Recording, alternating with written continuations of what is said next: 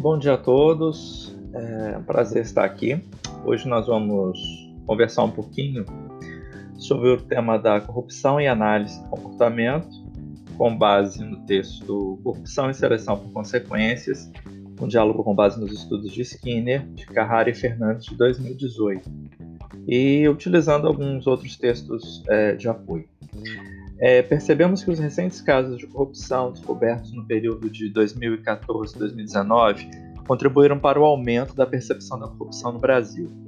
Em 2020, é, destacaram-se, dentre outros exemplos, o desvio de recursos públicos destinados à saúde em plena pandemia da Covid, a inscrição fraudulenta de cidadãos para recebimento de ajuda social, somada à dificuldade e à leniência em punir infratores amparados por um intrincado sistema jurídico processual, foros privilegiados e toda sorte de subterfúgios legais e ilegais observados. É, de que maneira, então, esses comportamentos corruptos e aparente impunibilidade contribuem para a disseminação cultural dessa prática?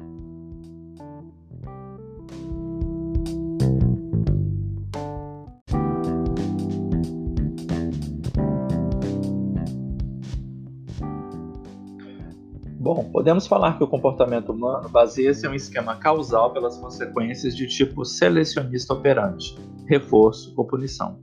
Quando se pensa em comportamentos sociais, pressupõe-se uma rede de padrões comportamentais entrelaçados que se condicionam mutuamente, funcionando ao mesmo tempo como contexto e comportamento. Pensando em organizações ou em órgãos de controle, o fato de eles especializarem-se na produção de determinado tipo de reforçador ou punidor primário ou generalizado por exemplo, mercadorias, serviços, saúde, legislação, justiça, segurança, etc., faz deles fator fundamental para a emergência dos sistemas sociais funcionalmente especializados em dado contexto espaço-temporal, como o direito e a política. Baum vai estabelecer que as democracias proporcionam aos cidadãos o que os cientistas do comportamento denominam contra-controle, que é um comportamento que evita o controle aversivo administrado por um agente controlador. Por exemplo, um adolescente que se embriaga, inventa uma desculpa e dorme na casa dos amigos, evitando a reclamação dos pais, que contribui, em primeiro momento, para o aperfeiçoamento do processo democrático, sendo uma de suas maiores ameaças à corrupção. Melo Garcia Rose e Faleiros, 2018, entendem que as consequências de determinadas práticas culturais são aquelas que produzem algum efeito sobre o grupo que as pratica e, igualmente, têm potencialidade para contribuir para o fortalecimento de determinada cultura. Skinner, em texto de 1981, já avançara que o efeito no grupo e não as consequências reforçadoras para membros individuais é que são responsáveis pela evolução das culturas em si consideradas.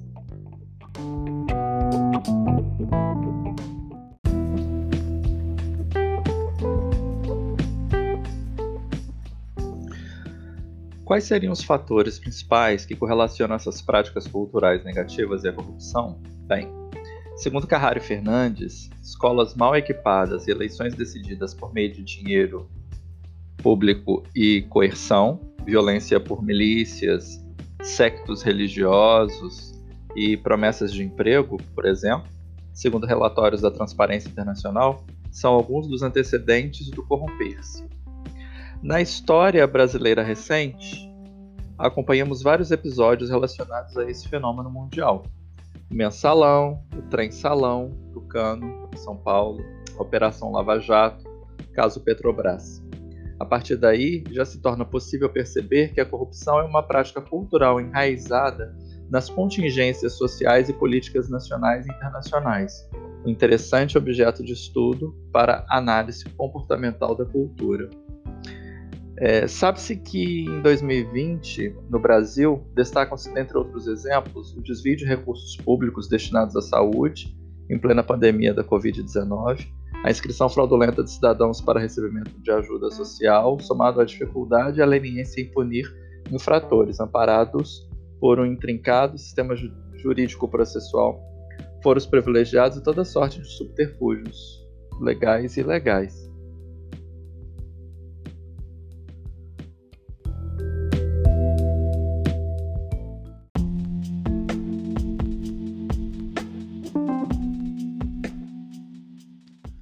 Neste assunto é importante frisar, Tarcísio, que o princípio da seleção por consequência é importante para a análise de uma ampla gama de fenômenos nas ciências biológicas, nas ciências psicológicas e ciências sociais. Principalmente em nosso caso, ao responder satisfatoriamente muitos porquês de práticas culturais comportamentais em que variadas circunstâncias geram anomia ao convívio social. Um bom entendimento da seleção por consequência pode contribuir para a prevenção ou redução de incidências de problemas relacionados ao comportamento humano negativo, que entra em rotas de colisão com o convívio social, como, por exemplo, o crime de corrupção, objeto do nosso estudo.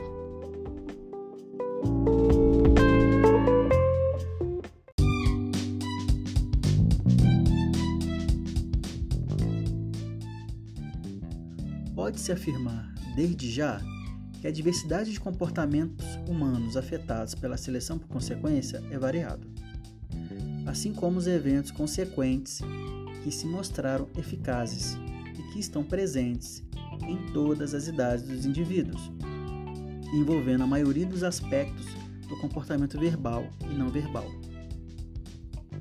Neste modelo de seleção pelas consequências que Skinner propôs, ele enxerga o comportamento humano como produto da interação entre variáveis pertencentes a três níveis de seleção: o filogenético, o ontogenético e o cultural. O primeiro nível considera as características fisiológicas e anatômicas das espécies, bem como a herança genética que herdamos dos nossos antepassados. Nesse nível, vemos as relações comportamentais específicas ou inatas, que são comportamentos respondentes ou comportamentos reflexos. O segundo nível de seleção diz respeito à história de vida de cada indivíduo, ou seja, ao repertório comportamental que a gente adquire ao longo da nossa vida, de acordo com as experiências e vivências que nós temos. Nesse segundo nível de seleção, vemos a possibilidade de ampliação do repertório do indivíduo.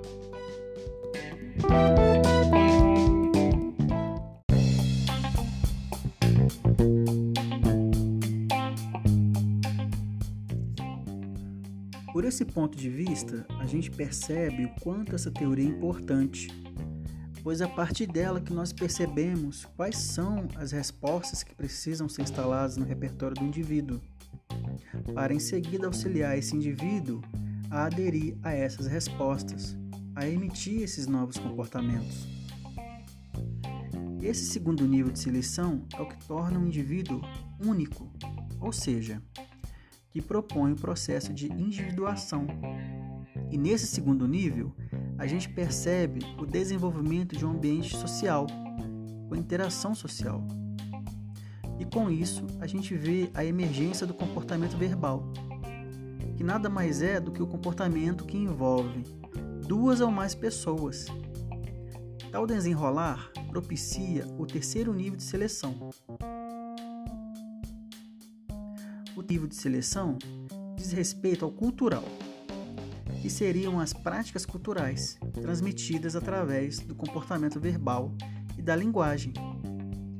Esse terceiro nível de seleção trouxe vantagens à nossa espécie, como, por exemplo, aprender com a experiência do outro, transmissão de conhecimento, produzir e acumular experiência e conhecimento, organizar e difundir estilos e formas de vida e organização aquisição do repertório denominado de consciência, que, para análise do comportamento, seria a capacidade de observação e descrição dos próprios comportamentos.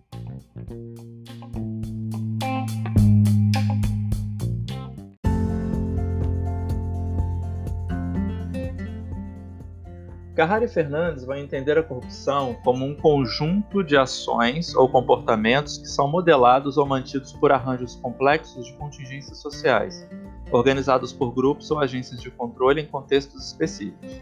Comportar-se de maneira corrupta em determinados contextos sociais leva a considerar situações antecedentes comuns a esses comportamentos, algumas de suas variantes e os tipos de consequências aí implicados, elucidando os processos comportamentais que mantêm tais práticas em alta frequência.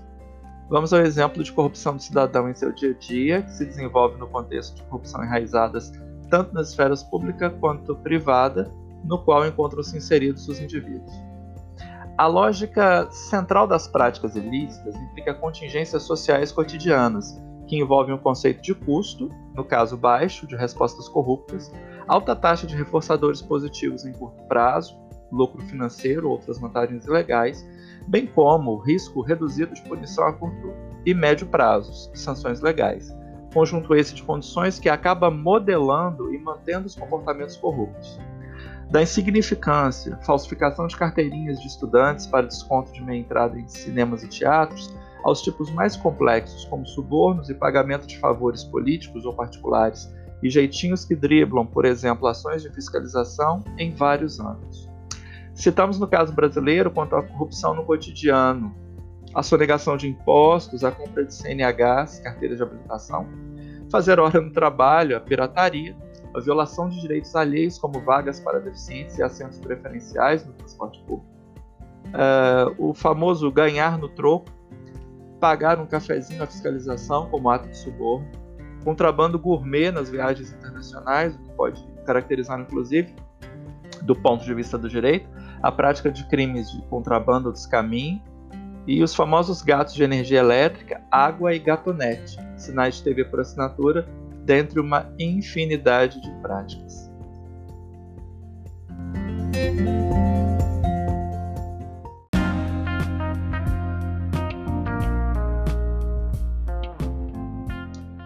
Em texto seminal, Bigland 2016 argumenta no sentido do desenvolvimento de estratégias mais efetivas de predição e influência de fenômenos culturais. Teriam como suas prioridades o desenvolvimento de uma ciência das práticas culturais que avalie experimentalmente estratégias para influenciar referidas práticas. Devem ser desenvolvidos repertórios pró-sociais e fortalecimento de estratégias de convencimento e persuasão, consequenciação diferenciada de demanda de medidas adicionais para mudanças necessárias de comportamento de diferentes agentes sociais. Planejadores de práticas sociais poderiam, por exemplo, incluir medidas em torno dos seguintes eixos: reversão do baixo custo de resposta dos repertórios corruptos e corruptores, reconhecimento social de, prática que, de práticas que envolvam cooperação, transparência e solidariedade, reforma política para a radicalização da, da democracia. Necessário ainda adequar os dispositivos legais de contingências sociais em vigor, que implicaria atualizar e reavaliar constantemente as leis e as possibilidades de cumprimento conforme o sinal dos tempos Deve-se fortalecer os repertórios positivos e pró-sociais através de programas de educação ético-moral nas várias esferas, desde os primeiros anos de vida. A promoção de estratégias de contra-controle social pode ser efetivada a serviço do bem coletivo, norteada pelos eixos destacados e, acima de tudo, sensível às demandas coletivas levantadas pelas diferentes categorias de movimentos sociais civis organizados.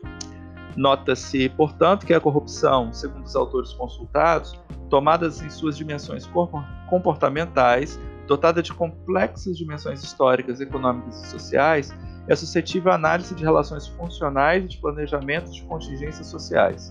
Enquanto prática, caracteriza-se por arranjos de esquemas de reforçamento complexos, em termos de configuração de contingências envolvidas, que implicam um repertório comportamental de condenável ética e que tem permitido, nos termos atuais, alcançar êxito na obtenção de reforçadores financeiros e outros a eles associados, promessas de emprego ou mesmo de um lugar no paraíso, por tempo indefinido e à custa de efeitos deletérios para a maior parte da população brasileira.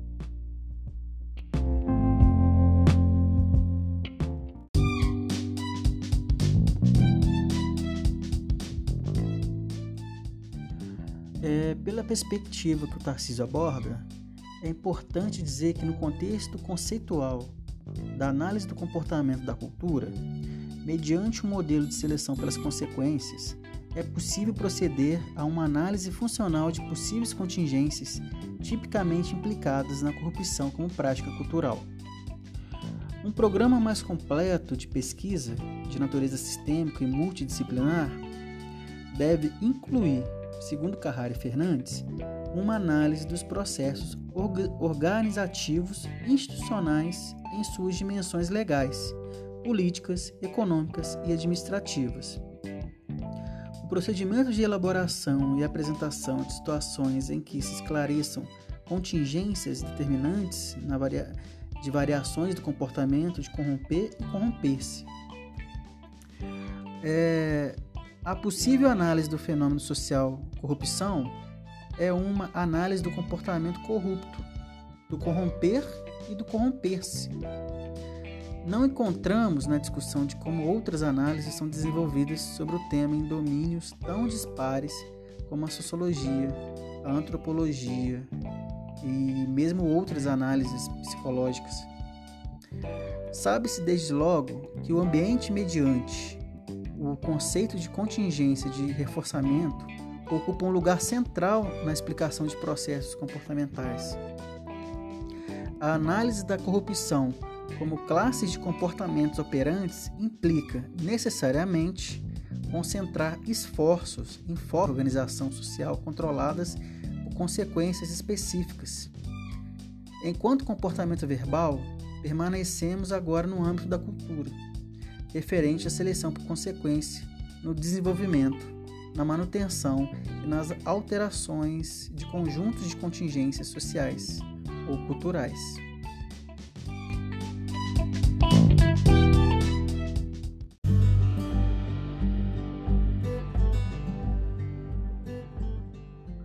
De que maneira então seria possível entender o corromper-se na ciência do comportamento?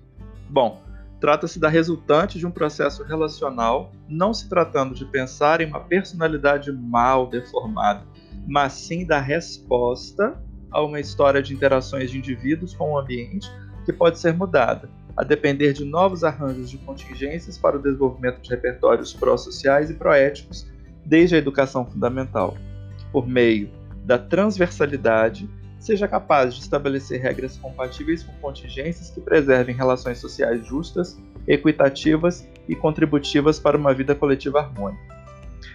O que há nessa temática da corrupção, segundo os autores mencionados, são contingências operando e modulando comportamentos indesejáveis.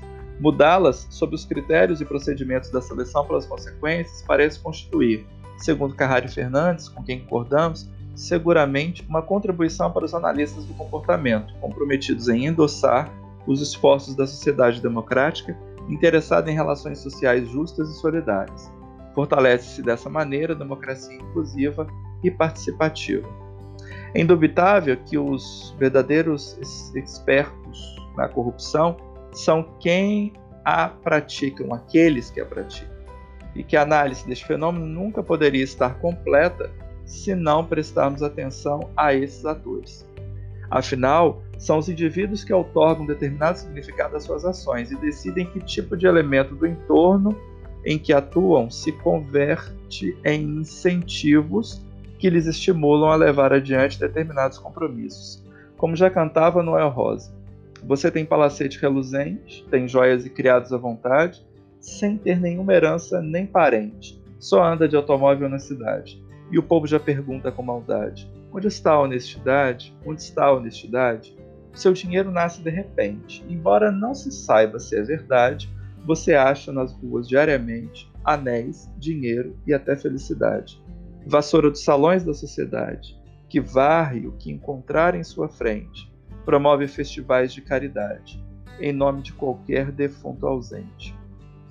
Bom, o tema é candente, como é ainda atual Rui Barbosa, de tanto ver triunfar as nulidades, de tanto ver prosperar a desonra, de tanto ver crescer a injustiça, de tanto agigantarem-se os poderes nas mãos dos maus, o homem chega a desanimar-se da virtude, a rir-se da honra e a ter vergonha de ser honesto.